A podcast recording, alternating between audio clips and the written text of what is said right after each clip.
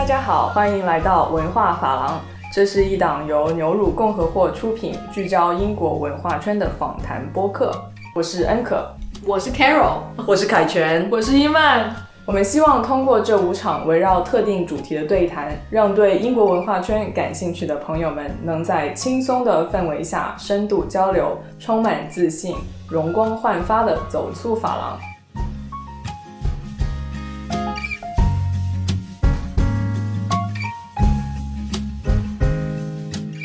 大家好，我是伊曼，我是这集播客的主持。在第二集开始前，我想先谢谢大家对我们文化法郎第一集的支持以及你们的留言。在这里呢，我们想和大家分享文化法郎的一个新的想法，那么就是除了原定计划的五集内容以外，我们还将录制一集由听众朋友们发言，我们来深入探索的播客内容。留言的问题可以是围绕英国文化圈的，或者是关于四位法郎主的。也可以是从各位的自身经历出发，那么就请大家积极发问，踊跃留言，我们也会在每一集的留言区中抽取一名幸运听众，送出一份特别的礼物。今天我们想透过三个中英交流项目，和大家聊聊过去几年里中英文化交流中遇到的碰撞和发展，回顾一下英国文化机构在中国市场做出了哪些有趣的尝试。我们很高兴邀请到了在英国文化教育协会负责中英当代文化节的佳丽，来自伦敦皇家莎士比亚剧团负责莎剧舞台本翻译计划的世慧，以及我们的法郎主之一，也是任职于大英图书馆商务部的凯旋。二零一五年是中英文化交流史上非常特殊的一年，也是舆论媒体时常引述的。中英文化交流年，除了经济贸易的进一步发展，文化与创意产业也迎来了许多意想不到的机遇和挑战。而在这样的大时代背景下，许多英国文化机构在政府的助力下，首次开展了与中国的交流合作，其中就包括了凯旋负责的大英图书馆在中国计划，以及世会推进的皇家莎士比亚剧团的莎剧舞台本翻译计划。而佳丽的工作机构 British Council 可以说是这场中英文化交流热潮里功不可没的幕后推手。他们不仅在中国各地举办了各种各样的文化交流项目，更为许多不了解中国市场和观众的机构提供了很多实地资讯和项目协助。近期，佳丽的团队还主办了首个线上的中英文化艺术节。疫情当下，继续促进中英之间的文化和创意交流。很多人可能会问，他们究竟如何开展这些中英文化项目？那项目之间有哪些共同或不同的初衷？期间又遇到了哪些意想不到的挑战？作为这些项目的负责人，他们又有哪些好玩的故事和我们分享呢？那话不多说，就让三位嘉宾先介绍一下自己吧。嗨，大家好，我又来了，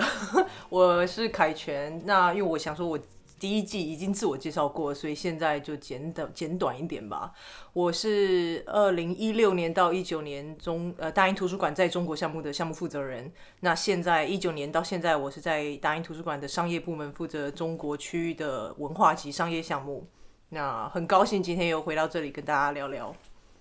Hello，大家好，呃，我叫温世慧。我来英国已经十三年了，在英国呃做了十年的戏剧制作人，之前是在苏格兰国家剧院做联合制作人。从二零一五年开始，就是乘着这个中英文化浪潮呃的翅膀，呃加入了皇家莎士比亚剧团，担任呃莎剧舞台本翻译计划的负责人、制作人和编辑。大家好，然后特别听众朋友们，大家好，然后我叫罗佳丽，是来自 British Council 英国文化教育协会，嗯，现在这职位是中国区的艺术项目经理，然后我是常住在重庆，所以也负责西南区这边，然后很高兴能够呃受伊曼邀请来参加这个节目，然后也很期待今天的播客。谢谢谢谢三位的介绍。不如我们就从观众定位这个角度开始聊起，就是想问一下大家，在项目开展过程中，你们是如何找到这些呃你们属于你们机构的这个中国观众的？然后对于这些英国机构来来说，呃，中国观众和英国的本土观众有哪些不同？嗯，那我请世会先讲哦，因为因为我就想，我之所以想先问世会，是因为就是因为剧场跟观众感觉是。最直接，就好像你一想到剧场，你就可以想到莎士比亚的观众，所以可能这个对他来讲会比较直接。那我觉得 British Council 和大英图书馆的观众有分很多不同的群，所以可能又会不大一样。嗯嗯，来看莎士比亚的观众，其实英国戏剧的这个观众。呃，如果大家去剧场的话，会知道他是一个非常 middle class 中中中产阶级，呃，或者是退休的观众，这百分之七十基本上在任何的剧场，任何的西区剧场，National Theatre、Royal Shakespeare Company，呃，你能看到的都是呃白发苍苍的，因为他们呢就是总总总算是总算是就是呃那个通过奋斗哈，呃变成了一个稳定的中产，以及或者是 upper middle class。Upper middle class 之后才有钱有时间能买这么贵的票价来进剧场 看看戏啊！这一个戏多少钱？最便宜的我坐天上十八块钱，二十块钱得要不？我坐天上啊，就是就是 third tier，而且没没位置放脚。哦，脚脚长的人特别不友好，就像 我这种比较 petite 的就还行，但是亚洲人身板小，那那那欧洲人这这吃 cheese 和面包长大的，那这个位子没有办法容下他们的吨位，那就就比较痛苦。但是呢，就到就楼下你就看。就是买得起前三等票的都是呃呃中年以上的年轻人买票呢，他们英国这边是有一个比较好的一些年轻人的 scheme 或者可以打折，所以这边的呃中产阶级观众是嗯比较老老龄化了。在英国的呃中国的观众就会非常非常的不一样。中国因为首先话剧它是一个它是它它是作为一个舶来品，嗯。就当时当时田汉那帮人，呃，在日本日本日本把话剧这个概念引过来之后，翻译了很多莎乐敏呀，包括莎士比亚，都是那个时期朱生豪那些大家翻译经典作品，都是那个时候开始的，这是一个舶来品的概念。然后呢，中国的因为戏剧传统其实是戏曲传统，所以它就是呃以这种唱念做打以及就是这种中国式的歌剧的这种 operatic 的 form，所以它是。音乐先行，台词再跟上。那么，呃，我们真正的所谓的当代舞台的这个话剧，就是我们翻译的时候会说是 spoken drama，它是真的是得八零年八零年以后了，就是高行健和林兆华他们那一帮人是比较当时比较先锋的，做了很多的对于当代话剧的这种尝试。呃，话剧其实百年了哈，一百年的话剧历史从田汉开始，但是。真正的中国当代话剧找到了一种呃呃当代话剧的这种表达，其实是在八零年代以后呃开始的，然后呃发展发展到现在，我们的这个呃当代话剧的呃观众吧，在任何的城市，尤其是大大型的城市，话剧进入呃呃呃中国，尤其是在上海的这些比较好的嗯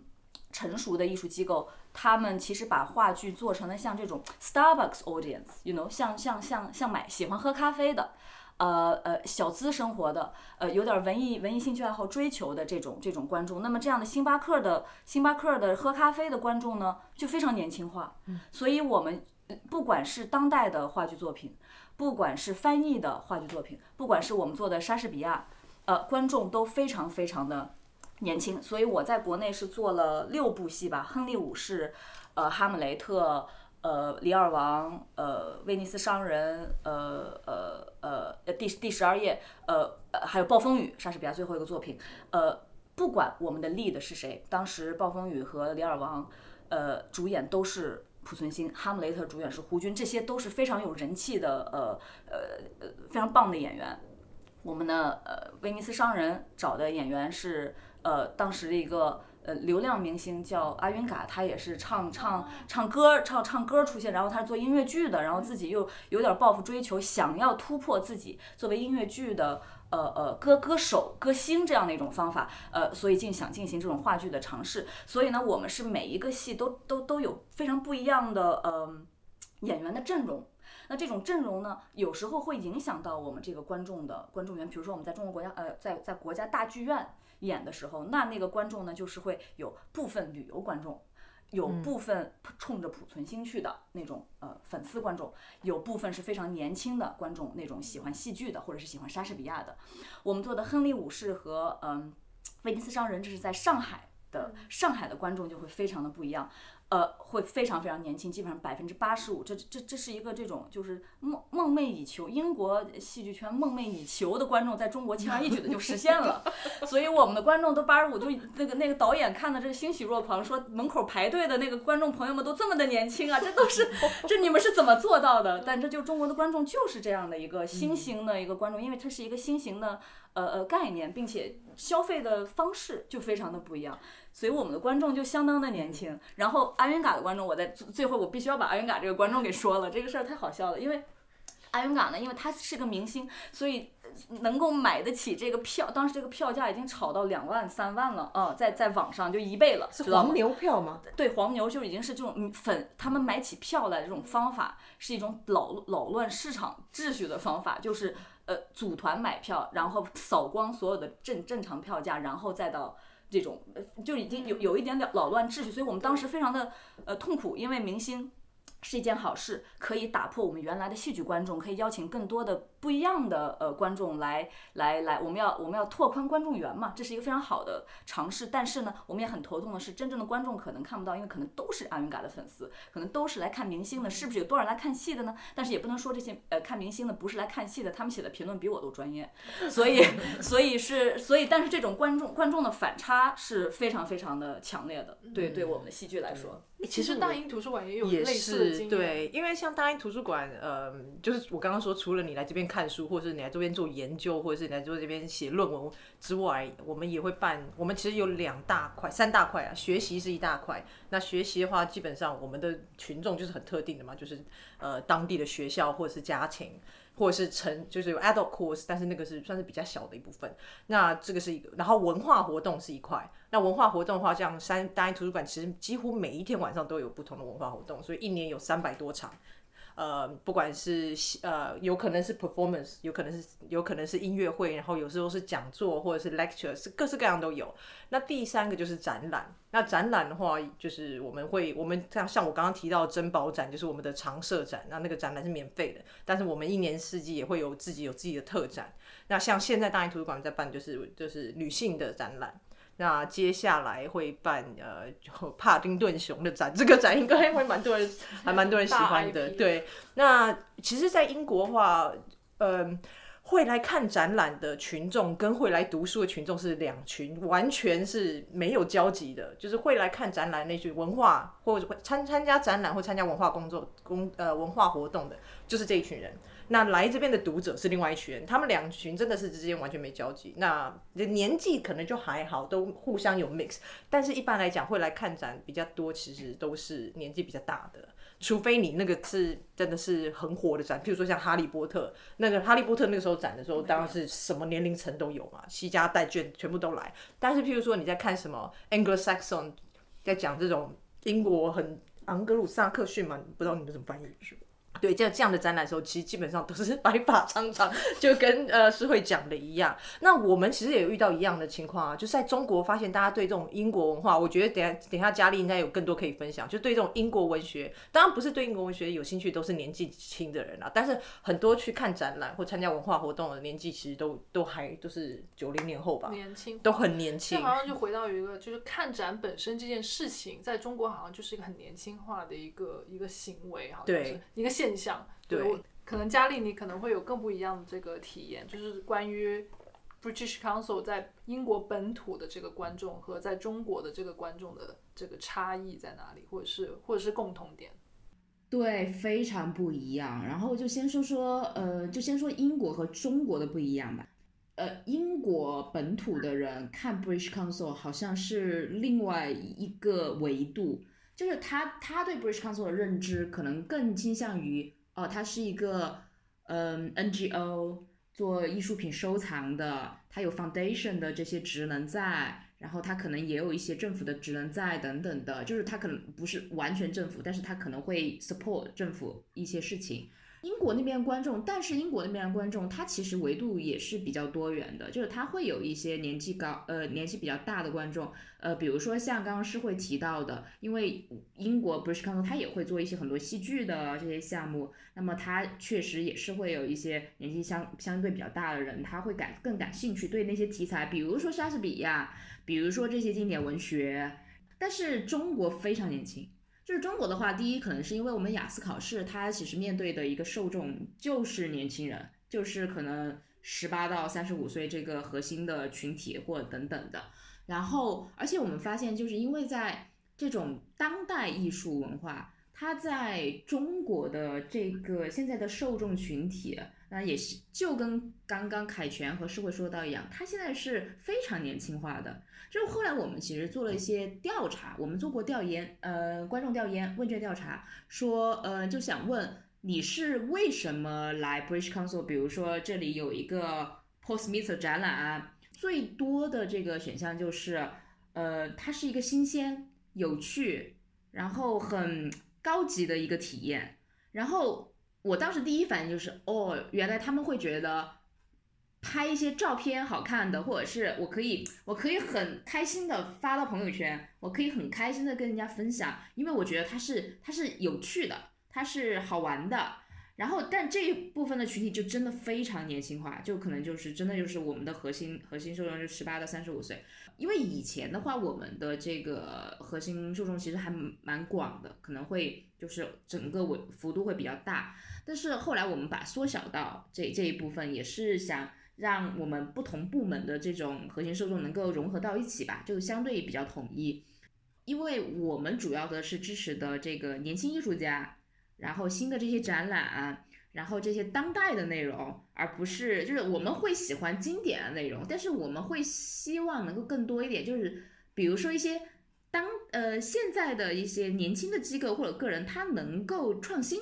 把一些经典的，这就是为什么我二零一六年我们做 Shakespeare Lives。那么它其实也是会有一些很多创新，比如说我们关注的可能就是一个可能初创于二零零零年之后的一个剧团，他怎么样通过对莎士比亚的这种新的诠释或他的理解，他受到莎士比亚的影响，他做出来一些新的东西去呼应当时的这种启发和影响。所以，但这一块，呃，我们后来发现这一块其实就是年轻的受众会非常非常多，因为他们喜欢新的。他们他们当然也喜欢经典的，因为我觉得经经典是永不过时的。但是他们可能会觉得，哦，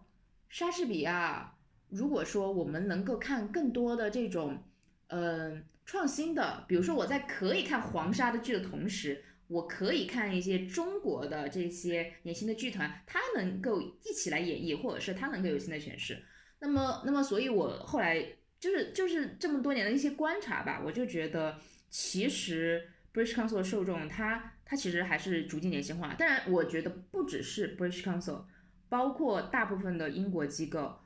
它会慢慢的年轻化的，因为它的很多这种内容会逐渐的受更多的年轻人喜欢。而且现在我觉得还有一个很重要一个点就是 taste，就 taste is changing，就是你你的这个人的这种。品味也好，或者是他们的审美也好，他们的这种偏向也好，它其实是会不不停的变化的。呃，本来是一些，比如说黄沙的剧，它可能在英国它是就像社会所所说，它其实年龄层会更高，但是它到中国来说，因为中国它它对经典文学的这个受众它会更广，它会扑到比如说英国文学的学生、教师，然后热爱沙翁的人。还有包括这些剧团的这些演员、话剧演员等等的，它其实面也会扩大，所以就导致很多新鲜的这些内容也进来，或者是这个受众也进来。所以我的理解其实就是，嗯，它是不停的变化的。但是终究来说，我觉得艺术文化它是会越，就是它会趋于这个年轻化的，它是会越来越让更多的年轻呃年轻受众呃也参与进来，嗯。那我们在推进这些中英文化交流项目的时候，有没有因为受众的不一样而做出了哪些调整，或者是或者是改变？其实我可能要讲一下，我觉得英国也并不是只有老人才会参加文化活动活动啊，因为这边的年轻人就是可能呃财跟跟他们财务能力还有各方面都有关系，所以他们可能会从事一些比较不同的一些文化活动。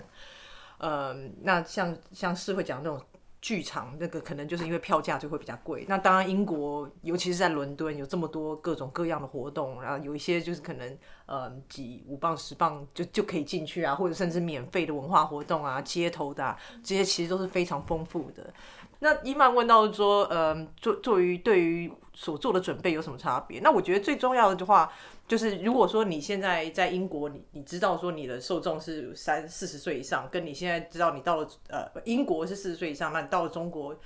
的都是什么二十五到三十五岁，或者是十八到三十五岁，那你的第一个当然就是你的那个。呃，宣传的管道管管道一定要不一样嘛，对不对？因为你就是想说你的受众是年轻的族群，你就要用年轻族群的语言，然后年轻族群的平台，然后来才才能够接触到他们。那我觉得其实，我觉得尤其又是中国市场，因为这个已经不是年只是年龄的关系，又跟这个 media landscape 有关，用户习惯对用户用户习惯还有平台啊，全都不全都跟西方的不一样。所以像我觉得对大英主管来讲最。最基本的一个就是你一定要一定要讲的例子，就是当我们就是设立了微信、微博公众号，因为在在这个中国项目之前，我们完全没有这方面，就是大家都用 Twitter、Facebook，然后后来渐渐有 IG 这样。但是因为有这个项目，所以我们其实我要讲是当时。这个项目最开始的时候，其实呃设立的非常那个 proposal 写的非常赶，因为就是要在两天还是一天之内赶快写出来，因为要要请钱啊，这个钱来的太突然。都一样，都一样，知道吗？就是等于是钱先到位了，就是政府可逗了，这能不能说嘛？说吧，就是政府的函先发过来说给是不是给各大 national company 发？没有，各各大小都有，对，大小都有，对。Give me a pitch right now. Twenty four hours. 然后就是 Greg 就是在自己办公室，哎呀有钱来，赶紧咔啦嚓，明码标价，就是说我自己标，你你觉得你这项目值多值多少钱吗？你自己标个价。Greg 就说一点五个米，对，然后就他就按照这个申请的，就因为我们也是一样，就是很临时的接到的，所以他其实回到那个观众，就是因为那时候当时没有太多时间可以去好好想那个 proposal，所以要很快就想说。我们可以马上做什么？所以他们在想 proposal 的时候，完全没有想到微信和微博。那而且我讲那个时候，因为现在现在又更多平台了嘛，呃，什么小红书啊，都是呃快手啊，那些哔哩哔哩都是后来出来的。但在那个时候，就最最最基本就是微信、微博，他们完全没想到。然后是因为就是我们这个项目团队。呃，上任了以后才说，哎，你如果要在中国做项目，你当然要要有微信、微博啊，要不你怎么跟人家沟通啊？然后那个时候他们有想到要做网站，但是就是你知道，就是非常英国的思思维，但是你也不能说他们是错，但只是他们就是对中国市场的不了解，所以他们一开始在做这种预设，有些预设立场，然后没有想的这么周全。但是我们后来都是靠后来团队的努力。把这些东西都搭建起来，但是我讲到网站，我我就想说，可能伊曼也可以分享，因为伊曼当时是负责网站的，呃，那这个其实也跟我们当初在设想什么样的平台适合英国观众，跟什么样平台适合中国观众，就是这一点上面就有很大的出入。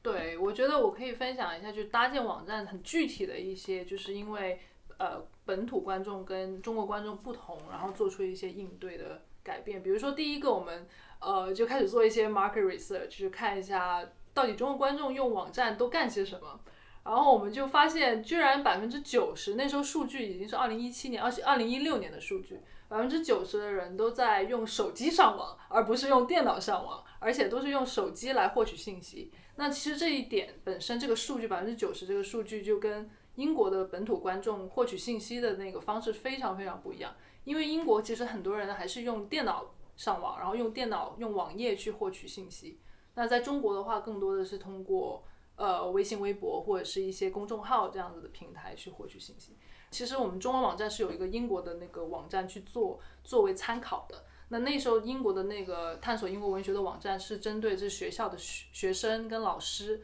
然后呃，因为他们是针对这个学校的这个教科书、这个教本来做做一些内容上面设置。那因为在中国的话，其实英语文学、英国文学并不是我们的教科书的一个必须必修的一项，更多的是大学里面可能会学到，或者是呃你学英语的时候可能会参考到的一些一些复修的内容。所以我们主要的那个面对的受众，网站的受众还是就是对英国文学感兴趣的，就是 关主要这种群众，然后也是或者是对英国文化感兴趣。或者是对英语学习感兴趣，因为我们当时网站有一个很重要的一点是会提供三个语言版本嘛，就是也不是三个，就中英中英语版本，但是会有简简简体和繁体的不同。那因为本土的观众的这个获取信息的不一样，我们就意识到说，呃，我们不，我们一定要做一个手机阅读里面最顺畅，就是阅读体验最好的。我们不能因为英英语的那个网站的时候做了很多，就是关于平板电脑以为为中心的这种这种设计。那我们去到中国的时候，落地的时候就做了很多这种调试。用户体验第一最优化的一定是是手机手机阅读，然后另外一个是一定要是有很多分享的这个选项，一定要有办法分享到微信、微博，然后一定要跟我们的社交媒体有连接。其实最后想要实现的一个就是搭建一个生态，一个数字生态是网站、微博、微信这样子。但其实去到后来，因为后来我的在图书馆的那个任职有发生一些改变，然后我当我。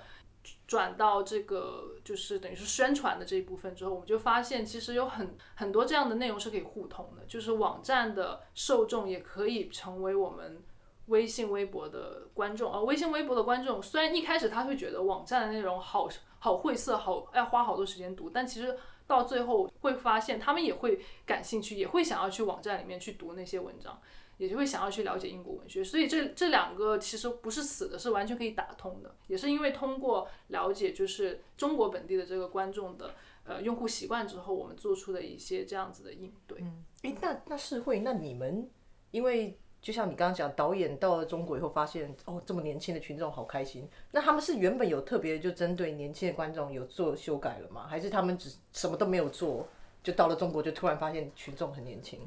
呃，就就是因为我们这个项目的区别的，就整个的艺术创作方面的这个过程呢，就是要把莎士比亚在中国落地。这在中国落地两种，因为我们在说本土化的两种方法的本土化，一个是语言上的，我们要把它翻译成中文，要翻译成四百年前语以前的语言，我们要翻译成中文，是一种当代的现在，呃呃，现在当代观众能够呃呃易于普普及的一种。但是还是莎士比亚的语言翻译成中文，但不能是三十年代、四十年代朱生豪那种朱生豪先生的这种呃咬文咬文嚼字，或者是很口语，对，比较膈应。就现在我们说，如果在台上说的比较比较膈应，然后还有一种本土呢，是这个 context cultural context 的一个 transposition。所以就说你说可以说我要本土化的话，我是不是可以把像英国也很多做莎士比亚的，可以把这个背景时代背景放到当下，把时代背景放到阿富汗。亨利五世有很多的这种改编，把时代背景放到了阿富汗，变成了一个关于反战的作品。那么，是不是我们在中国，呃，上中国做亨利五世、哈姆雷特的时候，我们的背景可以放哪里？这这种这种呃文化语境的转化和语言的转化，是我们要做的这种两种转化。哎，您举个例子吧，那。我举一个例子的话，就是我就我就记得这个呃呃，我可以举两个例子，一个是亨利五世，我印象非常深。我们做的第一个项目就是这个项目，呃，因为这个我们亨利五世其实做了做的是个非常当代的，呃呃，完全没有呃时代，你看不出它它的时代是什么呢？是完全忽略时代的一个呃一个作品，非常当代。那么呃演员呢就是十六个八八男八女，呃中间有一段亨利五世，呃这这个戏里面有一段四个呃。四个呃呃士士兵，四个 general 和士兵，他们来自英格兰、苏格兰、爱尔兰和威尔士不一样的四个地方。然后我们就在排练厅的时候呢，我们的演员就自动的说出了家乡话，就是就是天南地北的家乡话，对应了这英国四个当地的语言，他们就直接把这个文化转换非常轻易的就就实现了。所以这是一个语语言上的一个文化的转换。还有一个比较大的一个转换，也其实是我们这个项目最大的一个挑战，就是呃如何能够在给莎士比亚找到一种新的语言，因为其实之前过去的大师他们翻译的，他们所有的尝试都是非常非常经典的，而且非常非常有他们那个时代的意义。但在我们时代，我是觉得莎士比亚的文本，因为它是一个戏剧舞台的文本，是一个作品，是呃是要跟着时代的呼吸才能够活下来的。如果他的语言是非常嗯。僵化的，或者是跟这个时代脱节的话，它其实没有办法真正的落地的。所以我们就一直在找一种新的方法，是可以呃通过呃重新诠释莎士比亚的他的这些呃呃文本里面的文艺啊，他的他的语言的节奏啊，呃角色的角色的状态和和和。和他的这个呃线索，就是莎士比亚把这个他的给给演员的线索放在了这个台词里面。我们当能够怎样重新解读这些线索，这都是这这这个就是我们英国的导演或者是英国的主创和我们中国的翻译啊、导演啊、演员共同在创作新的在中国重新创作莎士比亚的时候的一个工作的一个核心。所以说，对，这就是一个不太非常不一样的。非常不一样的一种呃重新的本土化，以及就是接近中国观众的一个一个方法。我想再加一句哈，因为就是我们经常就是在戏剧圈哈，在中国戏剧圈，就是我不知道我不知道你们大家知不知道有个叫林林兆华的导演，他呢是在呃排练厅的时候就说一句话：你上台给我说人话，你没有说人话，赶紧停，别说了，给我说人话，说到你说的是人话为止。所以这一句呢，就是我们所有的人都传承这一个想法，就是我们莎士比亚到了中国。呃不管是本土化，或者是再创造翻译，就一定得说人话。你上台，但这个人话有好多不一样的方法说呀，是吧？有不不同种的人话。对于可能有一些呃呃呃观众来说，他们想要华丽的辞藻，他们想要享受这种非常膈应的这种感觉，他们要一支腔，他们就要一直偏的这种腔调，对他们来说，这个是人话。呃，因为莎士比亚原汁原味的东西没有的话，那可能不是文化。那当代的我们这些年轻的观众，他们还加上了网络语言的这个呃影响，那么我们是不是要把莎士比亚的语言拉到网络语言呢？这也是不可能的。所以的这个这个说人话的这个把握的这个度，呃，也是我们就是在翻译的过程中，以及我们在重新呈现莎士比亚的过程中，是一个非常非常好玩的一个博弈和一个一个 game。对，说到翻译这个点，我觉得其实真的是很难把我。就是平易近人，怎么样为之平易近人？我们有没有一个模板可以参考？就是其实这个，而且每一个每一个不同的文本底下，或者是那个呃语境下面都很不一样，年代也不一样。其实你呃，是会刚刚讲到本土化，我就想到那个时候我们也是在办这个展览的时候，我就我在中国项目下面的展览，第一个展览就是和国家图书馆一起办。合办，那我们那个时候这个展览，呃，我们带了十一件展品过去，其实没有很多，但是中国国家图书馆展出了一百多件相对应的展品，所以那个展览就是整个一个超大的展厅里面都是满的。那它，我觉得这个展览最有趣，它其实就是已经算是一个 co-creation，因为我们的展览就我用我们其实有带莎士比亚的《罗密欧与朱丽叶》，好像是四开本，然后呃中国国家图书馆就展出相。当时早期莎士比亚的翻译，对，那你讲到本土化，就让我想到，其实当时我现在已经忘记那个人人的名字，但是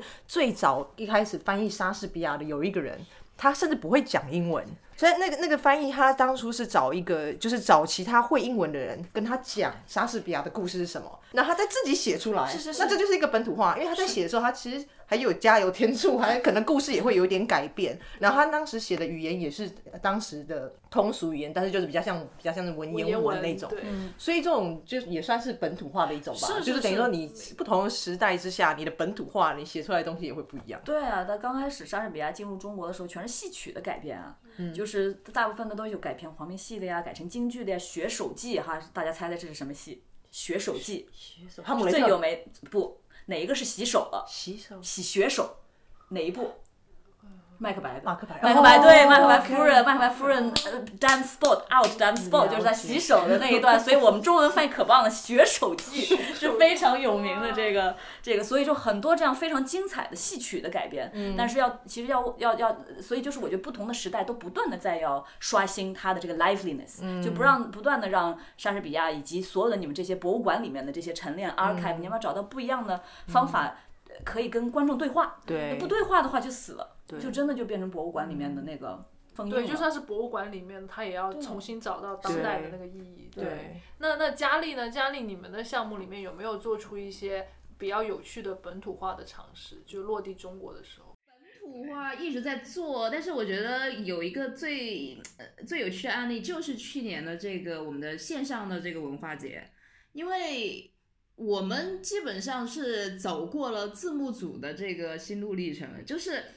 就是因为那是第一次，呃，就是我们其实，呃，像 Bridge Council，他去做展览也好，他去做演出也好，他去做这个剧场也好，那么他其实很多时候是这个，嗯，比如说机构，就像刚刚凯旋，还有包括世会分享的，就是机构它会作为这个本土化的过程，那么 Bridge Council 它更多的是在这种。嗯，传播上、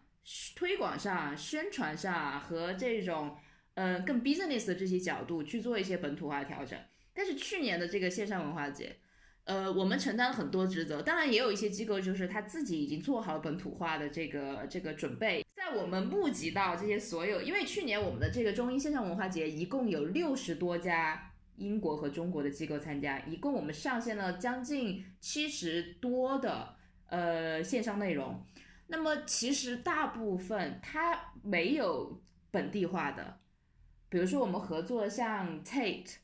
嗯，它没有一个说是专门有中中文的这些本地化的内容。那么我们其实充当的就是本地化的角色，我们会去，当然不是 Bridge Con 自己做，但是我们会请这个翻译公司，我们找了字幕组，字幕组去做那个他们的这个视频的中文字幕的嵌入，还有包括很多其实很复杂，有的它是那种 panel discussion，它是这种专业讨论，所以还要请字幕组去听译，然后去去做这些内容，然后。呃，字幕组还特别贴心的做一些什么，那叫什么字幕特效等等的，就特别特别有趣的这些本地化的呃过程。但是，呃，我我觉得就是怎么说，有的时候线上和线下你会发现，线上的这个本地化的过程，它其实投入会非常非常多，因为它涉及到很多一些技术上的问题，一些这个专业人士的问题，团队的问题。然后以及说你的这个整个系统的问题，所以我们去年的在这个本地化过程中，其实是投入了非常多的时间，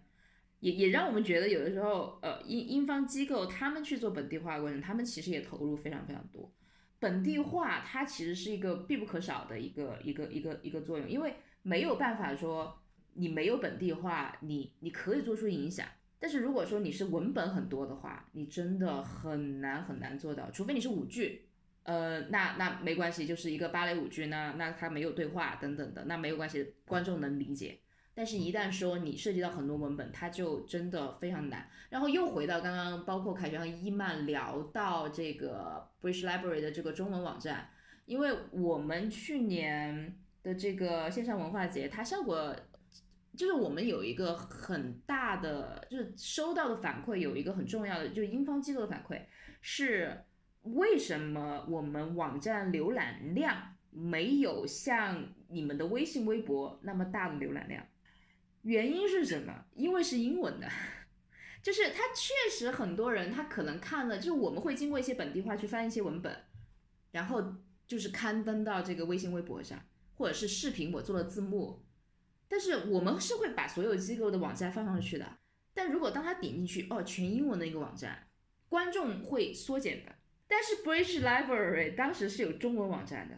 所以后来很多这种引流其实是可以顺畅的做到的。这就我我举这个例子，就是想说本地化是非常非常重要。对于任何英国机构来说，如果说你有一个目标市场，那么本地化是绝对你要考虑的。就就是你不管说你通过 agency 也好。或者你自己有团队去做也好，这个都是你绝绝对重要的。因为如果你没有本地化，那你的推广效果会大打折扣。呃，你可以通过像比如说一些项目的这种植入也好，或者是合作也好去实现。但是如果说你是长期的一个战略性的，比如说我要跟中国合作，我要在中国市场就是打出一片天下，那么你如果不进行本地化，你没有这个专门的一个 resource 去去实现这个，嗯。这些这些资源的配置也好，这些影响力也好，那么其实可能你的最后的效果没有那么理想的，所以这个其实就是我想分对分享的很重要一点，就是就是在这种项目的推进过程中，以及说在英国机构和中国市场的这种接轨的过程中，本地化是是非常重要，而且就是你你也要去理解。对应的这个你目标市场的受众是怎么样的一个偏好？就他们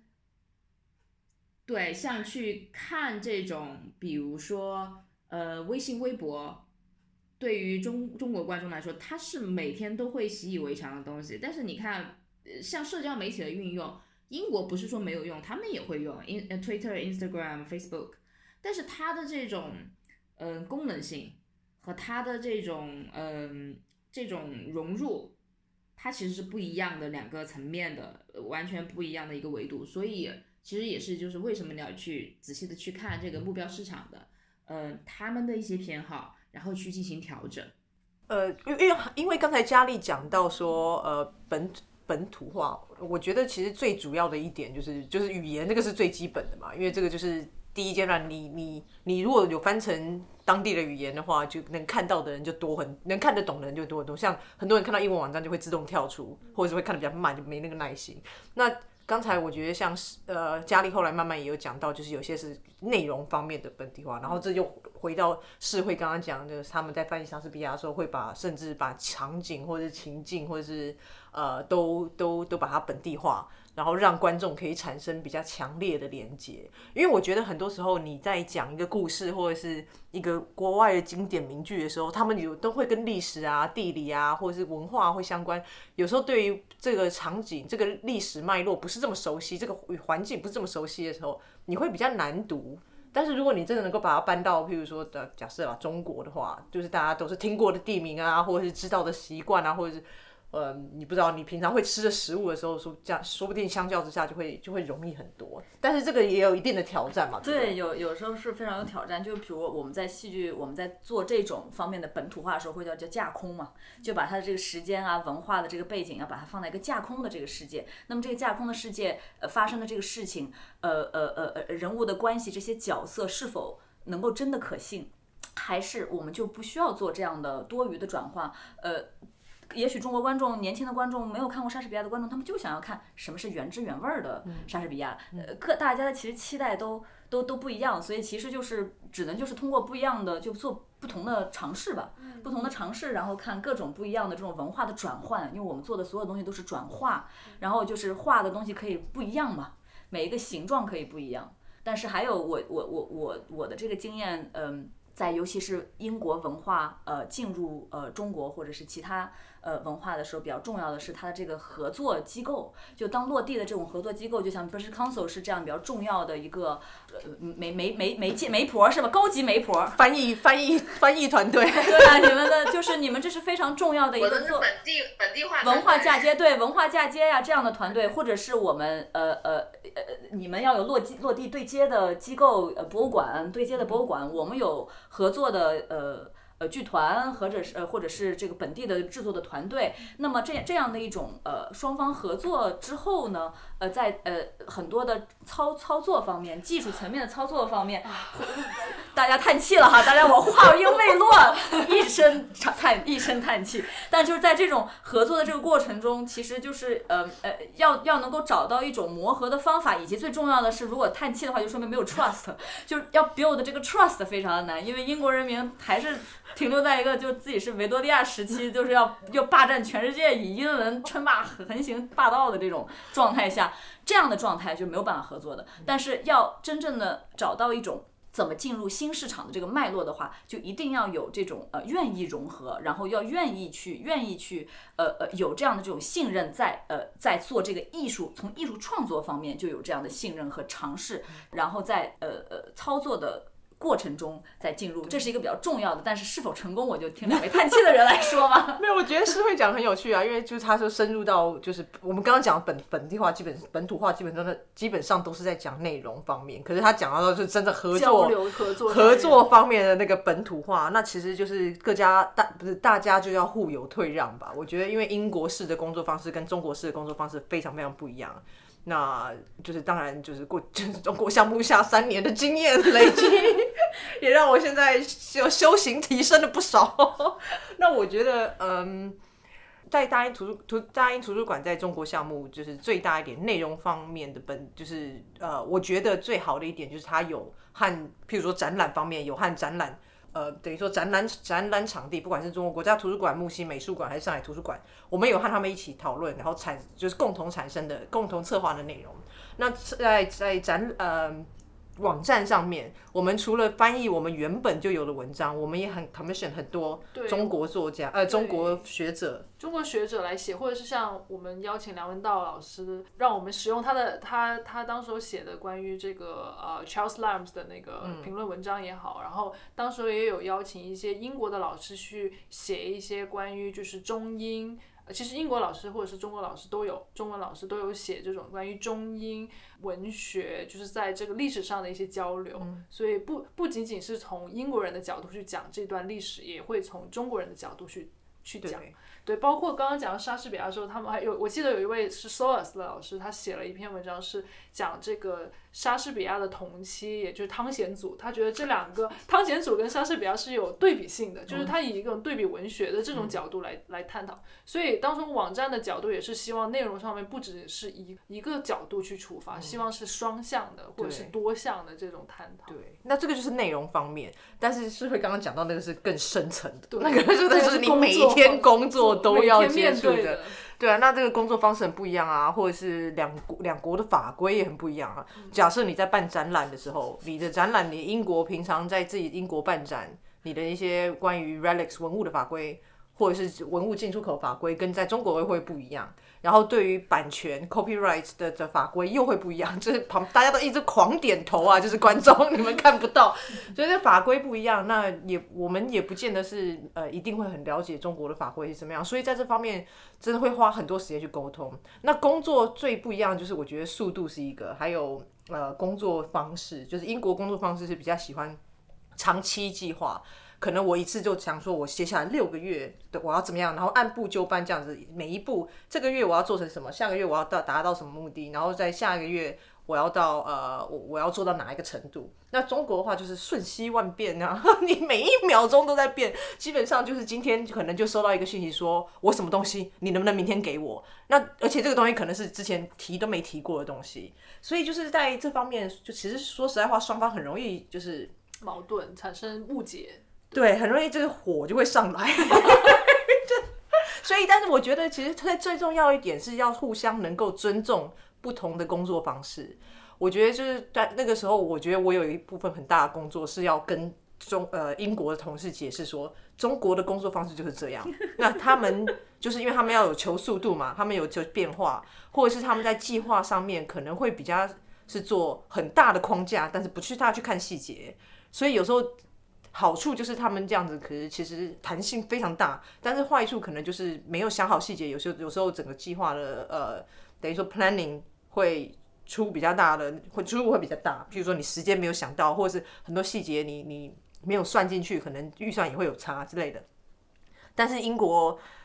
我能够跟英跟中国的的合作伙伴讲的，就是说英国的工作方式就是怎么样。我们就是六个月之前我们想要计划好，所以现在而且他们每一项工作可能花的时间会比较长，然后会经过什么样的审批。内部基本上要走多久的时间？所以如果你想要在几月之前、六月之前拿到展览许可的话，你可能三月或者一月就要开始跟我讲，然后我们就可以开始准备。所以就是在一种，就是你要 preempt，你要很早以前就先跟他讲清楚，说英国这边需要多少时间，然后你再跟英国这边讲说，中国那边就是有，就是他们就是这样工作，然后可能就会有很临时的变化，所以就是大家要多少要保持弹性。所以我觉得这个中间的沟通很重要，因为如果你觉得我的方法就是对的话，这个合作绝对是干不下去的，是真的。是点赞。你要不要举一个例子啊？对啊，我其实比较想听。对有没有一些很实际的排练场上面的一些交流上面的不同？我们在导演和演员的这个工作方法，呃，在英国和在中国都是非常不一样的。在英国是非常非常的呃呃非常 professional，很规矩。呃，时间都是呃，stage manager 都都都会呃都会写写清楚，然后呢有这样的一个就舞台监督，呃，天天是在排练厅里面待着的，然后呢会天呃什么时候是 tea break，大家怎么样？排练的时候呢，大家都有会 tea break 好英国，对，有 tea break 啊，天天有英，就是在英国是有 tea break 哈，然后就是就是有有有时间表，完全是跟着时间表走的。然后过了这个时间，大家都算 overtime working。呃，整个的排练厅的这个 discipline 哈，咱的这个规矩，然后就是呃都非常的呃比较和睦，呃大家都非常的呃呃就遵守就对了。遵守，而且呢，每个人都 engage。嗯，好，咱们到了到国内的排练厅呢，因为大家呢有一些呃，我们合作的呃团队呢，都是大家就是演员都在一个团里面待了十年二十年了，天天泡在一起排戏，非常的熟悉，演员们都非常的棒。呃，他们的排练呢，呃，环境呢就相对的怎么说呢，松快吧。这个松快的呃松快的这个例子就是导演来了，然后大家。手机呢，我没刷完呢，然后看会儿微博，看会儿微信，叮咚叮咚。排练厅首先手机的声音的干扰非常的多，没有静音。我们在英国排练就是你要手机来个静音，罚个十块钱的这种，然后就是到到到没有人愿愿意罚，英国人多抠呀，是吧？知道要罚钱，立刻通通关。机了，都 飞行模式到了不。行啊，演员没钱啊，演员又没钱，那就就要都往他们这个那个要穴里面，就是说，你要是要是来一个手机，我就给你罚钱。他们大家吓得都纷纷的不敢不敢不敢带手机了都。到了中国呢，哇，没有，我们没有定这个规矩，因为导演到了中国就是想我先，呃，有的一种对于。呃，排练的方式应该是怎样的？起码大家应该是呃非常的呃关注我在说话的时候，还有翻译呢，就可能会有一个呃延迟，但是呢，大家应该还是在听我说话吧？Oh no no no，就是大家到了排练厅，大家手刷完手机之后，导演已经就是按捺按捺着心中的有一些不适，就说大家可不可以就是呃 it's time let's start，好，大家开始了之后呢，然后就在说说文本呀，或大家会忍不住，可能导那个导演说太精彩，大家忍不住要交头接耳。忍不住交头接耳呢，然后这边一个小小分队啊交头接耳完，另外一个小分队又起了，这一个排练吧，就是导演就 hardly find any time for himself，就他永远就是除了他的声音，他还可以听到别的声音，加上还有翻译要再接着说，所以他就觉得就自己突然之间就到了一个嗯幼稚园，他说怎么这个演员会是以用幼稚园的方法在给，就是刚就是这并不是说每个团队都是这样，但是这种非常松快的这种呃局面呢，经常会发生在。非常熟悉的演员，但并不是说每所有演员都一样，而且只发生了刚刚开始就是工作坊呀或者排练初期，大家太放松的一个这个状态。但是之后呢，经过很多的这种调教，大家就明白了、理解了，就是不要交头接耳，因为你突然之间一下子就觉得，哎呀，我明白了，哦，这事儿是这样的。大家几个小组一交头接耳呢，导演听不懂你在说什么，这加上这种他的思路没有说完，你打断他，还用那种他听不懂的语言说，他会更加呃增加他自己的一个。呃，自己的这个不自信啊，或者是认为这个整个环境它不好把控，所以这是一个很大的、很大的一个文化差距。还有就是我要说一个，我们在演员甄选的时候哈，这个 casting 也非常的不一样。在英国 casting 也非常的规范，你就会发现呢，我用了很多词，一个是规范，一个 professional，就两个其实最大的不一样的，我觉得文化机构在戏剧方面对我来说是英国的是有 professional，，他们是有行业准则，有一个行业的。环境和规则的以及工作的法则在的，在中国是一个非常呃呃是非常随意的一个新兴新兴产业的一个状态，所以这种状态呢，就导致了就我们的工作方法是会非常不一样，所以 casting 就是。英国 casting 非常规矩，到了时间让演员来，呃，准备好台词，不不发挥啊，准备好台词，按照这个台词你上来说，什么叫做不发挥？一会儿给你解释，然后我就就就不发挥就跟你读啊，就跟你是好，你呃你演麦克白好麦克白，你演一小士兵甲好士兵甲，他就按照这个台词来读，不用你满地摸爬滚滚打的演，你就拿这个台词给你读，读完之后，呃那个导演会非常尊重你的，给你一些 feedback，try another way，好再 try another way，好在中国可棒了，我们到了中国哈，就因为首先就是名演员是肯定是不 cast 的，所以就是如果我们名演员的话，就见面聊天，喝一个茶，或者是或者或者是或者是就是以一种非常非常非常 sensitive、非常非常尊敬对方的这种方式，就是我们要稍要要这种呃有 ego，我们你有 ego，我们就那个什么哈。然后有的有的中国演员呢，并呃并不是说有的中国演员就是，但是因为他们没有这种演员甄选的这种这种这种习惯，所以他们来了之后，要不就是过度的准备。过度的准备就属于就就让你读个台词，他给你满地爬，满地，他还他说有音效啊，先给你带个音效，咔嚓上台亮相，咔嚓有动作，然后再给你读台词，你知道吗？恨不得把双面两个台词都自己读了，就给你整场排完了。然后导演就说这个只是第一次读剧本，你不需要给我演出来整场。他说但我是排的，我在自己我想象了这个场景，我可以给你演一下，我是想怎么导这个戏嘛。导演就想，这位演员来是想把我工作也抢走了，就我就想让你来读个台词，他给整个场景给你演完了，你知道吗？然后这演完了不算哈，咱还有还有就是。确确实就是呃，或者是有一些演员就跑过来之后，嗯，剧本一放就说，我来跟导演聊聊的，然后导演就说聊聊可以啊，咱们先聊吧。但聊完之后呢，他就说能不能愿意读？他说，哎呀，我觉得我这个还没有进入状态。我说我进入，这现在进，你让我一下子这么读，我进入不了状态，我进入不了状态，我怎么能够读？导演就说这个。那个温世慧啊，你跟你就是你跟他解释一下，这是个 casting，他知道这是一个甄选，是我选他还是他挑我？然后我就说，他说，我说我说这这这这个演员，这个可能我就是我问问他是不是有些什么心理不适哈，就不愿意不愿意演，就不愿意那个不愿意被挑就不要嘛，他就这种有这种不一样的这种心理状态，所以就是这也是一种我们在这个 creative process 里面发生的呃好笑的事情。你会不会觉得像，尤其是像我们这样的工作者卡在中间的，就会变成那个 buffer，就是我们受到的冲击特别大，是两边受气耶。就是所有的那个压力啊，所有的那个都是从我们这边先消耗了一半了以后，再传再传再传出去，然后回来的时候就是双面打击啊。对，因为你说你说的对，就有很多的时候，因为中呃呃中中方有时候会过于直接，会非常直接。他一个直接吧，你就而且这个这个一个直接，你就想我怎么能够把它就是 cushion 一下，you know cushion the blow，或者是 cushion the the the rudeness，cushion you know you have to cushion it。所以你给他找这个枕头，就我们就是当枕头的。对我们中间大家 两两边殴打我们的时候，我们中间是大枕头。我们就是最大的枕头啊，就是这种缓冲的这个主要的角色，因为因为确实非常非常多的这种呃，就是在交流上的这两个就工作方式也好呀，包括说这种出现的摩擦也好，其实是非常多的。然后有一个简单的例子，就是大家刚刚没有提到一个非常业务方面的例子，就是我们经常会受到。一一些也叫质问吧，一些询问，就是为什么英方机构出场我们要付钱呢？对，就是就是为什么？嗯，因为因为对于我就是 British Council 来说，或者是对于英方的一个准则来说，我参加一个活动，我受到邀请也好，或者怎么样也好，那么这个是我的 staff time，这是我的员工时间，我的工作时间，那么这段时间我我是应该有工资的，我是应该有这个费用的。那么包括说，我在我进，我为了你这个活动，我的差旅，我的这个付出的时间、创作时间也好呀，包括我自己的工作时间也好，但是有的时候中中方会不太理解，就是对于我们来说，他们他们就会经常我们会收到一个问题，就是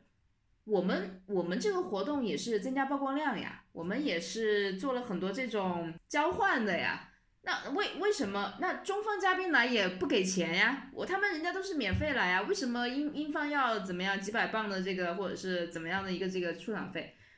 然后然后经常我们就会充当这个中间的这个转换以及说这种衔接的角色。但是但是其实我我觉得就又回到社会刚刚所说的这种，就是它有个准则，它但是有的情况下它是比较松散的。他是比较随意的，就是可能英方的认知，他是觉得，呃，我工作时间就要付钱。那么中方可能中方嘉宾他有的时候他觉得，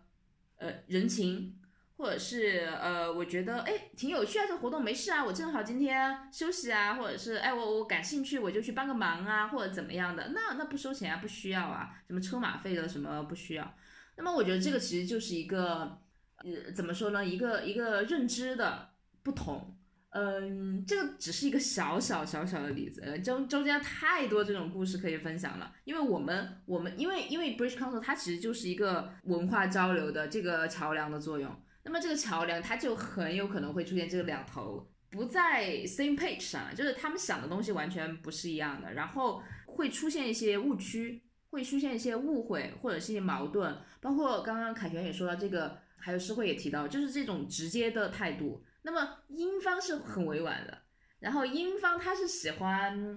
绕圈子的，对，然后中方中方就很直接，中但中方直接就是有好处，就是他可以很清楚的，就是我我我要什么效果或者怎么样的。那么英方有的时候绕一绕也会绕到一个呃莫名其妙会拖延的一个圈子上，但但这种两种不同的思维方式，其实是我觉得跨文化交流你不可避免的。那么怎么样？你作为这个中间的这个机构，你怎么去缓和这两种两种不同的这种思维方式也好，或者是这种中间的误会也好、冲突也好，这个也也也是还在学习中吧。我觉得每天每天的工作上都会都会遇到一点点呃或小或大的这种这种案例，但但确实我觉得就是就是因为有这种不同在，其实有的时候会。会更有趣吧，就是在这种跨文化的交流过程中，去缓和矛盾也好，或者是能够通过这种不同的思维方式，能够又一起做起做做做做出一些事情也好。所以，感同身受吧，只能说。就你你这个你 end up on such a positive note，我都觉得不好意思加这一句八卦了。但是我想说的是，大家都肯定体验过，就英方问了一个问题哈，然后中方讨论好久，二十分钟现场讨论二十分钟，就不给你出一个结果。就是有很多的时候你会发生哈，我们就是比他们就如说讲了起来技术团队，对我们技术团队到中国啊，拍要要 get in，就是我们要 get in，在中文就是我呃呃呃彩彩合成彩排，就是要进进景装台，进景装台跟台但技术团队问一个灯，这个灯你们有没有？好，讨论二小时二二十分钟到脑到四十分钟不等，回来没有答案，或者是这个这件事情能不能这么做，能不能给我们配这么一个人？不回答，就是很多的时候呢，就是虽然很直接，但是呢，表达的方法很直接，但呢，有有的时候呢，会发现就是在在无法匹配，或者是认为英方的呃呃呃呃不理解的时候呢，这个沟通方面，他们可能会用一种非常也是非常委婉的这种九九曲十八弯的方法，来用中国的太极拳的方法来。来避免或者是不回答，所以我觉得两边英国的委婉和中国的太极拳都是比较难的一种，都都有时候都会碰到这种这种这种中国的太极拳也很难打，非常难。中国太极拳打完之后，英国人也是没看出名，这这什么招啊？这没明白，没明白这招是什么。对，是我觉得就从直接和委婉，直接和委婉都都有，双方都有。对 Yeah 我我可不可以讲一个钱的事情？因为像呃佳丽刚刚讲到说，中方会不会说，诶，为什么英国英方出钱要出出场要钱？那对英国人来最，我觉得我印象最深刻，对于钱方面最 shock 的是，请记者来是来那个要要呃，请记者来那个 press conference press 要钱，他们就说嗯。这是什么什么意思？就是因为对，就是是是就是记者的车马费啊，因为在在国内话很普遍的，就是你的 press conference，你你要发新闻通稿干嘛的，找他们来要他们报道，都会给他们车马费的。那英国都不这样子啊，英国就是你邀请，然后他们来就是自己付钱来，然后你就很高兴说哦欢迎欢迎这样就好，所以他们就不能理解说为什么要付钱，所以就要跟他解释说哦这是市场内的一种行规吧，就是从其实通常就是英国有英国的行规，然后中国有中国的行规，那在遇到这种跟他们的价值观好像有相抵触的时候，一开始都是会蛮惊讶的。嗯那那我想问一下，就是刚刚大家都讨论了很多这种呃跨文化交流上面遇到的误解也好，有趣的事情也好。那其实通过这些交流活动，我相信机构与机构之间一定是有彼此，就是对彼此都更有更深入的了解。那我我想问一下三位的，就是你觉得在这些机这些项目发生了之后，英国机构是怎么样去想要延续也好，或者是去保持这种 relationship 或者这种跟中国的中国或者中国市场的这种缘分？嗯我我可以先讲一下，大英图书馆，呃，二零一九年中国项目结束以后，我觉得最难得可贵的就是，呃，因为项目就是呃英国政府的钱嘛，然后那个钱三年内就已经花完了，可是我们图书馆还是尽全力的继续维持我们的微信和微博。还有呃，维持中文网站，就是有不管是哪里有钱啊，或者是就是想办法能够，譬如说继续雇人来呃做 social media，然后有钱的时候，不管是哪里来的机会啊，有机会就呃可能想办法扩充网站，就是想办法让它继续维持。因为对图书馆来讲，我们好不容易建立起这个平台，然后有这样一个粉丝群，然后有这样一个 engagement，那最重要的就是要持续的，要持续的互动。那我们不想要因为项目结束就断掉，这样等于说三年项目等于几乎像是白做了，所以我们就等于说，呃，不管是你从哪里挤出来的钱，都一定要挤出一点钱，让这个项目继续维持下去。就就是至少 digital channel 要请继续。那我的职位转换其实也就是一个很明显的怎么说一个例子吧，因为呃中国项目结束以后，我们就觉得说，在中国项目我们不可能一直靠政府 funding 嘛，你现在看到现在这个这个这个这个情况，所以呃就要能够自负盈亏很重要，所以我们就想到中国市场是这么大一个市场，那就是要从文化从去创造一些商机。所以我现在就是转到我们的商业部门，基本上就是希望能够透过商业活动，还有商业 slash 文化、商业和文化活动的结合，然后能够自己开开发出一种呃新的 ecosystem。就在我们在做 culture engagement 的同时，我们也有一些 commercial activities，或者是这些 commercial activities 本身就是 culture engagement。所以这样子靠这些活动，第一个不断的提升大英图书馆的呃，brand profile，然后第二个就是透过这些呃这些活动呃 generate income 来赚一些钱，赚了一些钱以后，我们就可以雇员雇佣员工嘛，雇佣员工就是我们就可以继续产生产出这些活动，所以我觉得这个就是一种呃就是这种滚动的方式，希望能够让它持续下去。我觉得这是对图书馆来讲，嗯，其实上挑战不。不是很挑战，不是就是挑战，其实还蛮高的。但是我觉得图书馆真的是在这方面做的还蛮努力的。那好了，我就说我自己做的还蛮努力的，做的很辛苦。对啊，但是这个我觉得，但是图书馆愿意这样子尝试，然后愿意去开这样开发一个新的市场，然后愿意雇佣一个人，其实就是一个很大的 commitment。那我们到现在 social media 也是已经有不断的 engagement。那现在中文网站就以前一曼建的，我们现在也是希望有机会。哪里拿到什么 funding 啊，或者是哪里有什么机会，呃，多余剩下的钱啊，我们就可以，或者是哪里赚的钱啊，我们就可以想说，哎，那就再加一些不同的板块啊，不同的文学板块进去，所以各方各面都有在都有在集聚。然后像跟呃 British Council 持续的合作也是啊，譬如说今年的 Digital Festival 又会继续做啊，那我们像像 Paddington。帕丁顿熊，因为在中国也是个很大的 IP，所以我们想说可以用，就跟跟，其实现在打一下广告，就跟佳丽他们不是 Digital Festival 说，我们希望能够。做一个 live stream，然后给大家稍微看一下，大就先抢先的看一下大英图书馆里面在伦敦的帕丁顿熊的展有哪些展品，这样。啊，那这个展览是什么时候开始？这个展览是七月开始，可是我们会保留到 digital festival 的时候才把这个 live stream。那那我就也打一下广告嘛，就是我们的这个 online festival、digital festival，然后也不叫 digital festival，因为今年的话，其实呃我们的名字是 reconnect。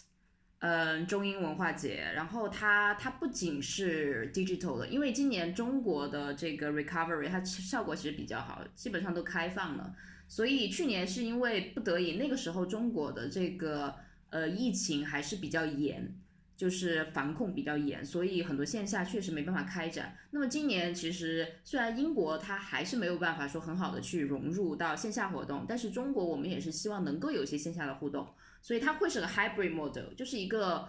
呃怎么说呢，混合性的这么一个线上线下双双线的这么一个活动。那么是呃九月份，然后就大家多 多关注。呃，然后广告打完了呢，其实会呃我就正好接着凯旋说一下这个 Lexi，就是有一些这种比如说做了项目之后，或者是怎么样去继续这些联系。那么对于 British Council 来说，可能就有两个层面吧。第一个其实就是项目的延续。那么我刚刚提到的这个，去年我们是这个 Connected by Creativity 这个中英文化节，那么今年去做 Connect Reconnect，然后也就是说从去年开始第一届，然后今年是第二届了。这个其实是我们非常非常希望的，就是持续性的项目。因为以前其实比较熟悉我们的活动，也不知道有多少熟悉我们文化活动的，但希望有很多人会熟悉，就是。呃，我们每年会有一个不同的主题，就比如说一六年，像一五年就是中英文化交流年，那么这个是个很大的一个标杆性的东西。然后第二年就是二二零一六年就是永恒的莎士比亚，那么后面还有什么灵动青春 （Spirit Youth），然后还有后面的这个呃，我们叫未来精英 （Inspiring Women）。所以每年其实会换主题，但是。嗯，换主题到就是项目，它其实每年都在做，但是每年你你就会发现它它的内容会不太一样，或者是它的侧重点会不太一样，传递的东西不太一样。那么像现在的话，我们是不是希望能够，比如说像中英文化节这样的一个项目，能够做成持续性的这种这种嗯 regular 的，每年都会有的，或者是定期都会有的？因为对于我们来说，其实这种持续的。曝光量也好啊，或者是能够建立一个，就是让观众也好，或者是我们的这个受众，呃，我们的项目的受众群体啊，它会慢慢的逐渐建立一个，哦，每年是有这么一个项目的，那么它的影响就会持续，而且它会不断的扩大。如果说你只是 one off 一次性的这个活动，它可能过不了多久，它可能就忘了，或者是记忆也就淡化了。如果它有一个我觉得这个有点像，呃，搞直播或者是现在搞新媒体的这种理论，就是你你上传的这个稿件频繁，你的这个观众对你的记忆点会越很强，就是哦他很活跃，然后他是一个怎么样的一个博主或者怎么样，所以我们希望是做到这样的一个持续的影响力。那么去年是做满，去年我们的这个曝光量总共有一千多万的这个线上曝光量。对于 British Council 它自己的这些，呃，因为我们也没有什么大咖，也没有什么呃什么网红帮我们宣传，或者是很很很多的这种平台的流量，我们其实是没有的。所以其实这个数目还是比较满意的。当然，你比起什么网红直播博主，这个这太小了，这个没有什么概念的。但嗯，但所以说我们也是觉得能够延续这样的一些好的，因为当时也收到很多好的反馈，包括英方机构、中方机构，所以我们也是觉得能够延续这样的，然后可以更拓展一些新的思路，比如说能不能更做多一些的这种机构对机构的联系，或者是项目对项目的联系，去真正的创造一些更多的、更深层次的合作，这是第一个层面。然后第二个层面呢，其实就是我们所做的这种媒婆的角色，就是我们最高兴的，其实看到就是。我们促成的一些姻缘能够长期的持续下去，然后因为因为有的时候，比如说，嗯，像 British Library，我觉得就是特别明显的，因为认识，首先合作非常久了，然后当我们看到他，比如说，特别是因为我在西南嘛，然后发现凯旋也好，然后大英图书馆的其他同事也好，能够持续跟西南地区的一些机构，他能够产生更多的联系，或者讨论，或者合作。他他有可能最后呃很短时间能够出一个合作的东西，或者是有一个长期的计划。对于我们来说，我们就觉得这个其实是做到了我们期望的一个效果。然后之前其实我们还有一个特别有趣的一个案例，是我在很早前，应该一七一八左右，一七年的时候，当时是有一个方所组成都方所书店做的，嗯。成都国际书店论坛，那个也是一个每年的项目。那么我们也是合作了非常多次，然后当时英国还是主宾国，也是争取到了这么一个很好的一个一个一个机会。嗯，当时是请了那个伦敦的一家儿童书店的这个创始人来到成都，然后当时是做了一系列的活动，包括分享，包括一些对自己的书店的推荐等等的。但是后来就是也是有很长时间没有有断断续续联系，但是也没有说有什么 progress 或等等。但在去年还是疫情的期间，我们突然收到他的来信，就是说，因为当时一七年的时候他参加了那个论坛，认识了很多业界的人，现在这个书店会在南京开一个分店，就是就是让我们觉得可能是一个当时我们我们觉得。哦，是一个项目，但其实它最后变成了更长期的一个事情。然后就是我们做到这种媒介的角色，能够嗯促成这样，他可能会超越文化交流的这么一些合作。这个其实是我们比较看重的。就 British Council 它做文化交流，但是这种 soft 的东西能够能够到一些比较 business 的这种业务方面的，或者是商业方面的合作，然后在更后期的这些内容，那那其实是。呃，我们我们最想看到的，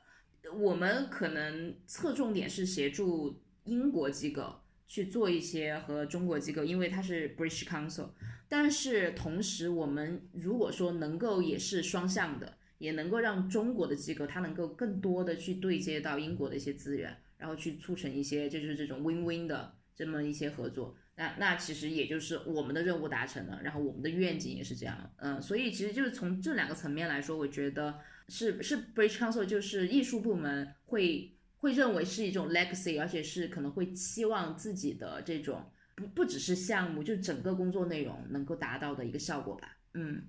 其实佳丽刚刚讲这些，就提醒到我，我刚呃提醒到我说，其实我们一另外一个 legacy，因为我刚刚讲微信、微博那些 digital 平台，可是其实像很多伙伴关系，其实我们到现在都还是有持续的。我们跟上海图书馆啊、国中国国家图书馆啊，都是要保持，就是都一直有在联系。那也不管是去参加他们的论坛，或者是邀请他们来。或者是像我们今年年底可能有一个展，可能会去上海图书馆。那像家里刚刚提到西南边，我们那时候去，因为去成都办过活动，所以我们也跟成都博物馆联系，就是算认识。认识以后，呃，二零二二年可能明年也有一个展会去成都博物馆。呃，所以就是这种建立起来的伙伴关系，其实就是会一直一直要有人在中间保持联系。那保持联系以后，不管是单纯的商业，或者是单纯的文化，或者是文化加商业的合作，其实都是嗯就是时不时会跑出来的。我觉得那个那个那个 connection 非常重要，然后那个 connection 就是其实就是很重要的一个 legacy，因为不管你是跟国家企业或者私人企业，然后你在做不同的项目，而且现在市场变化这么快，环境变化很快，尤其是疫情过后，所以大家都一直会有新的 idea、新的想法出来。那这个这个时候就就有时候，诶，说不定你今天呃今天跟这个人聊了一句话，然后下一个月的时候，他就会跟你说，诶，我刚刚想，我们突然想到我们要做什么。呃，要做什么项目，然后要不有没有有没有兴趣一起合作？所以那个 connection 是我觉得是呃也是 legacy 最重要的一环节。对，说到这个 connection，一个是关于机构方面的，你们都在说机构方面的合作的 connection，因为和黄沙一样，因为我们也是通过这一整个的项目，嗯，非常意外的就做了六个的呃呃制作嘛，那么都是在国内和像呃上海话剧艺术中心啊，呃国家大剧院啊，广州话剧中心啊，李六乙北京李六乙工作室上戏这些的这些合作呢，就是不仅是促成了这个嗯。机构之间的合作，比如说我们和上画之后还会继续再做其他的 Shakespeare 的 title，我们会可能还会再做一个喜剧。李六乙我们正在传几个历史剧要一起再合作，呃，我们还和四川人艺有合作，西南西南面到时候到时候我们跟佳丽就要紧密合作了，之前都还没有连接上是吧？也是通过这个平台做了这个媒。我想说的是，其实是，嗯，很多的这种新的连接是艺术家和艺术家之间的这种，艺术家和机构、艺术家和艺术家之间的这种他们的呃艺术的 practice 的呃这种新的新新的火花，这种激发从通过我们这个项目激发了其他的新的和莎士比亚有关的，或者是和莎士比亚没有关系的这种未来的合作，我觉得是呃通过这样的平台呃做出来是比较呃挺挺难得的，因为我们整个的这个合作的方法虽然是大的机构和机构之间的合作，但是最终落脚点都还是个人，都还是艺术家，包括我们邀请。中国的导演啊、演员啊和编剧啊到黄沙的排练厅来进行整个的呃共同创作、共同共同讨论。呃，英国的导演到中国去排练，和中国的呃嗯呃演员重新排一个莎士比亚，这种之间的这个人与人之间的这个交流，艺术家与艺术家之间的这个交流，我觉得是这种联系能够保保留的话，这是一个非常非常好的一件事情。那么黄沙的这个项目是从一五年开始，按照计划就是二一年结束，但是因为去年整个疫情的这个关系，所以我们等于是，嗯，从二零二零年我们 lockdown 英国第一次封城开始，就整个项目其实就中断了，一直到现在时间期已经到了。但是呢，黄沙的想法是，虽然在没有资金的情况下，还是想要把这个品牌做下去，就是呃黄沙的呃舞台本翻译计划，还是想要继续做下去，以及我们在疫情前安排的呃想要重新排演这个麦克白，本来是靳东要演，这都全都安排好了，就是巡演全部都定好了，都是因为疫疫情。嗯呃，只能就是暂暂时的取消，所以说还是希望这些嗯未来的计划还能够继续，因为因为莎士比亚它的文本都在，想要继续重新诠释做莎士比亚的这个愿望也在，观众也还有好奇心，呃市场也没有饱和，对于这种呃新的西方文化的这种收入，尤其是像莎士比亚这样的 IP，所以呢这方面我觉得我们还会嗯继续的往下推行。最后一点跟 BC 有关。也是关于这个，因为因为我最最最刚开始出道的时候是呃零九年出道出道，我在我就是刚刚零零八年去英国读书，然后零九年我开始毕业之后，我呃当时是一个独立的制作人，我当时呃呃整个就是进入，当主席说我在和呃苏格兰国家剧院在进行一些嗯 tentative 的 discussion，就一些比较比较。呃，意向意意向化的这种讨论，我当时去中国采风，跟 British Council 北京办公室的朱海宁，你们的同事，他当时就是 Arts Manager，他帮我在国内做了一个最好的一个 network 的铺垫，带我去见了所有的人，包括机构的大机构的，包括小机构独立的艺术家、制作人，各种，就是通过他帮我介绍的。当时等于是我是通过他铺开了国内的所有的这些网络，我觉得。British Council 虽然在机构上做了很多的这种沟通交流，做 cushion，在人员方面，你们这这个这。就像海宁做的这个工作，包括你做的工作是一样的，就是在在在在在 person to person 的这个 brokerage 和这种做这种 connection 是做的非常好的。因为我自己个人的体验，如果当时没有海宁给我做这一系列之后所有的这些项目想法，可能我就不未必在英国了。可能当时我们起的这些项目未必能够继续，我可能就不是黄沙的这个连接人，可能这些项目不会有。所以所以我觉得这种从一个非常我个人的一个角度，就是月老啊，和 BC 的这个对和 BC 的这个这这个合作，确实也是非常深远，影响至今。所以我觉得，其实像我们这样的文化机构，如果能够留下任何的 legacy，哦，当然我还想再补充一下，就是我们的这个计划最后是希望能够出一套新的莎士比亚的译本能够出版。但除了这些比较具体的 legacy 以外，其实人和人之间留下的这个 connection，艺术家和艺术家之间的这种底私底下的这个 connection 是最珍贵的，因为我们现在都是趁着这个非常。在这个呃国际大环境下的这个友谊的小船，我们在这个大浪中沉浮，呃生死未卜，是不是？目前生死未卜，所以但是在生生死未卜的情况下呢，环境下呢，我们个人还是有很多的事情可以做，不仅仅是机构和政府之间的交流，但是个人之间的交流是最珍贵的。我我想要再加最后一点，就是刚刚讲到机构跟机构关系，人与人之间关系，其实有一个是学习对互相的了解。呃，我觉得以，因为毕竟我还是在英方工作，是在大英图书馆的机构里面，所以是他们 衣食父母。所以，但是我觉得这个对大英图书馆三年的项目下来，对他们有一个很大的学，就他们学习收获其实是非常多的。所以并不是说，我觉得已经不再是以前那种哦，西方的工作方法啊，或者是西方的呃什么价值啊，或者文学啊，或者什么就是比较高贵。我觉得对他们来讲，他们也是呃学到了很多，就是一个新的市场，中国市场是怎么样运作，中国市场有什么样的呃怎么样的发达，哪些的发展，或在数字方面的发展啊，在数字方面的一些创新。我觉得这些东西如果没有这个项目的话，他们其实也不也不会知道。那对他们来讲，其实这不仅仅是说你在这个项目里面学到，因为你要，因为你有些那个，呃，等于说项目的目标要达成，所以你把目标达成就好，而是在这个项目你在在这个沟通、学习、互相调试的过程中，他们也发现有些东西他们自己可以带回来，在英国用，或者是在英国跟其他的。呃，国家的合作之间的时候是可以使用的，或是这个 idea，就是因为我们的工作方法非常不一样，或者是我们的 approach 非常不一样，然后今天激发了，就是大家取折终点嘛，然后激发了一个新的想法以后，哎，这个想法其实可以在英国把它带回来，是是一个新的，我们以前从来没有，然后带回来发扬光大，或者是在试测试这个市场适不适合，所以我觉得这个也是一个 legacy，因为其实。只要有有不同的话，才会有新的刺激嘛，才会碰撞出一些火花。那这个如果说都是很单一性质的，只在英国自己做里面做的话，怎么说不会有这些新的呃 idea，然后不会有这些新的，甚至是等于开眼界吧，等于说他就是走入一个新的领域。我这边其实也想加一下，就是。怎么说呢？也也接着社会刚刚说的这个国际大环境问题，就是我觉得 people to people 这一点，其实对于像 British Council 它整个不仅是 British Council 吧，就所有的涉及到文化交流的这个机构，你会发现这这个是尤为重要的。特别是疫情这一年，然后之后你会发现这些抛开政府不说，你这种民间的机构，人与人之间的这种交流，它其实是一个基石，而且它其实是会促进更多的理解。和这种，呃，怎么说呢？一些相互的更多的一些信任吧。因为，呃，我们其实现在有一个话题，跟跟凯旋刚刚聊的这个 understanding 很像。它其实我们叫 UK literacy，China literacy。其实有的时候你会发现，中国和英国，特别是年轻观众，他们互相还是有很多不了解的地方，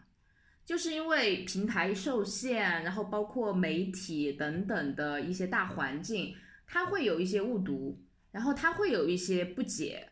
所以如果说通过这些 P to P 的这些民间的交流，然后一些这种文化艺术的交流，能够让这两个国家的这些嗯年轻的，特别是年轻人，他能够更清楚哦，原来当代中国是这样的，他跟我看的其实不太一样，不仅是呃什么长城。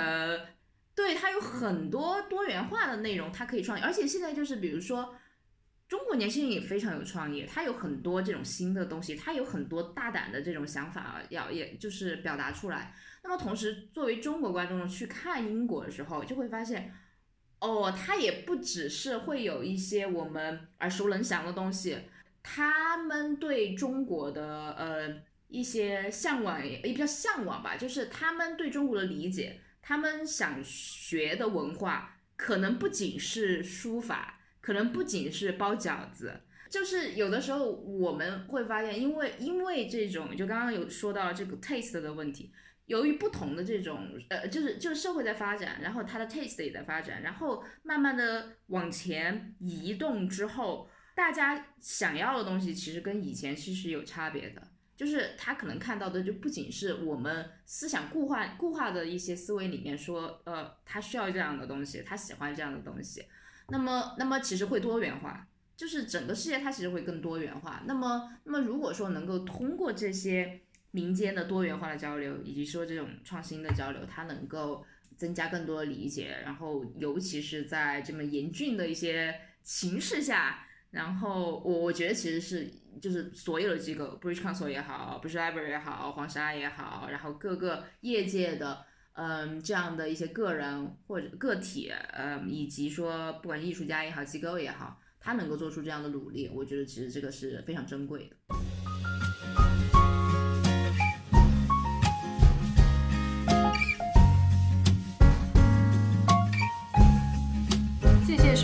一期的牛乳文化法廊，希望本期的内容能带给你新的视野和思考。如果你喜欢我们的节目，欢迎关注牛乳公众号，分享转发给感兴趣的朋友。